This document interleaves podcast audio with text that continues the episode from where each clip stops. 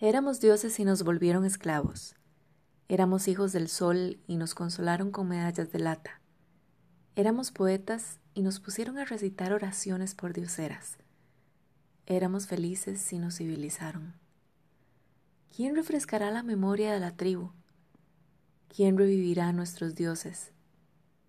Que la salvaje esperanza sea siempre tuya, querida alma inamansable. Gonzalo Arango, poeta colombiano.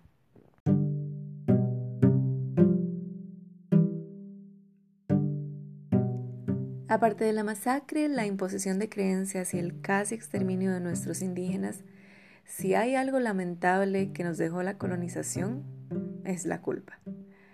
El tiempo de la colonia comprende el periodo de 1575 hasta 1821. En la sociedad colonial, los españoles impusieron sus leyes, su lengua y su religión sobre los indígenas. Por eso no es de extrañar que hoy, en pleno siglo XXI, nadie se salva de llevar en sus células resabios de culpa católica.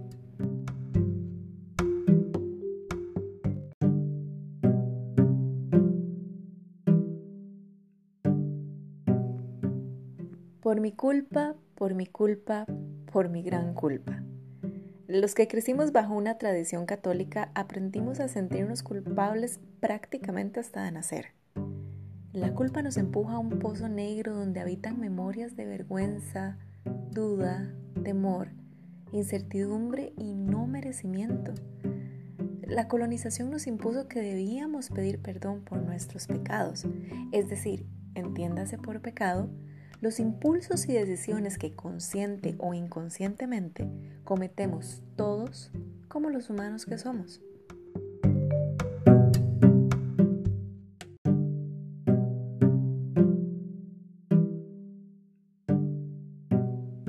Ahora, todos hemos crecido bajo un sistema patriarcal cuyas estrategias de miedo, control y separación nos esclavizan al punto de creer la infame patraña de que no somos suficiente y que nunca lo hemos sido.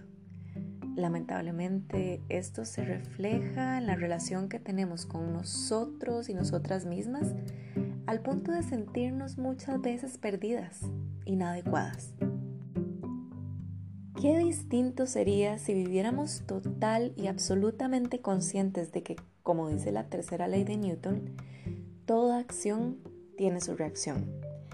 Tomar responsabilidad radical de nuestras acciones nos habilita a vivir de forma consciente, sin arrepentimiento y con pleno conocimiento de lo que hacemos. Heráclito, un filósofo griego de la antigua Grecia, dijo que nadie se baña dos veces en el mismo río.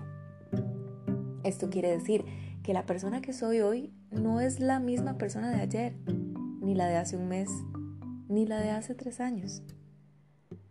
Cada quien es lo que es por las acciones y las decisiones que ha tomado a lo largo de su vida. Vivir no es un pecado y ser humano tampoco. Por lo tanto, a la única persona a la que deberíamos pedirle perdón es a nosotras mismas.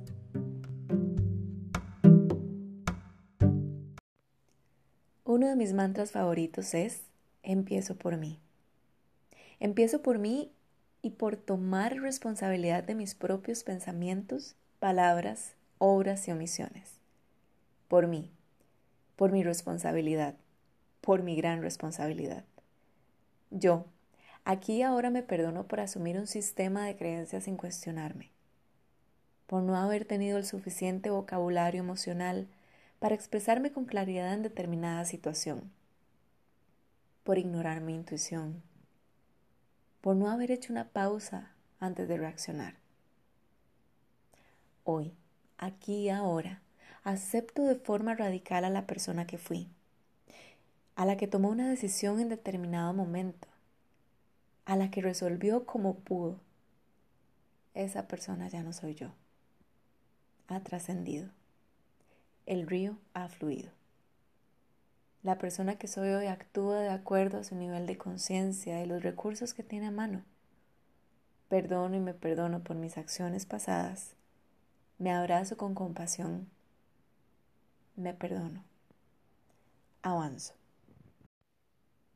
Y bueno, volviendo a la culpa católica y a que nadie, al menos en este pedazo de territorio, está exento, te invito a pensar en una situación en la que sentiste que cometiste un error.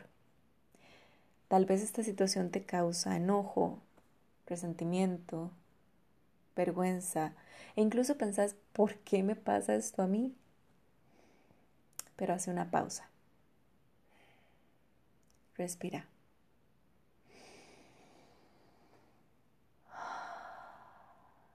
Toma una inhalación y una exhalación profunda.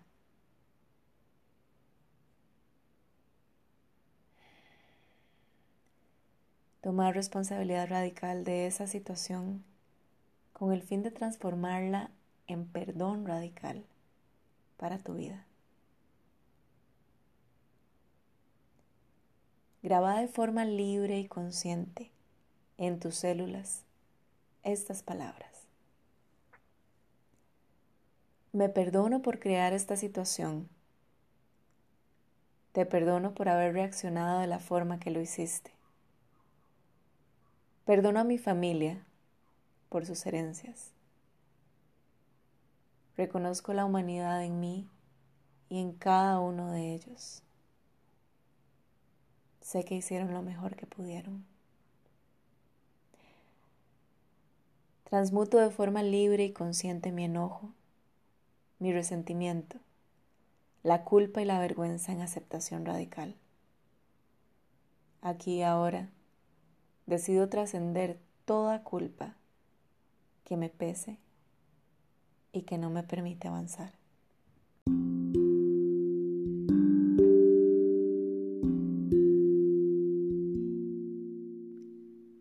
A diferencia de lo que nos han enseñado, no debemos tener miedo a equivocarnos un error o una equivocación no es el fin del mundo. Es más, te invito a partir de este momento a tomar cada uno de esos eventos llamados errores como herramientas de expansión para tu propio crecimiento y evolución. Soy Nati de Vivir es Fluir y esta fue una historia como las que tal vez nadie te contaría en Semana Santa.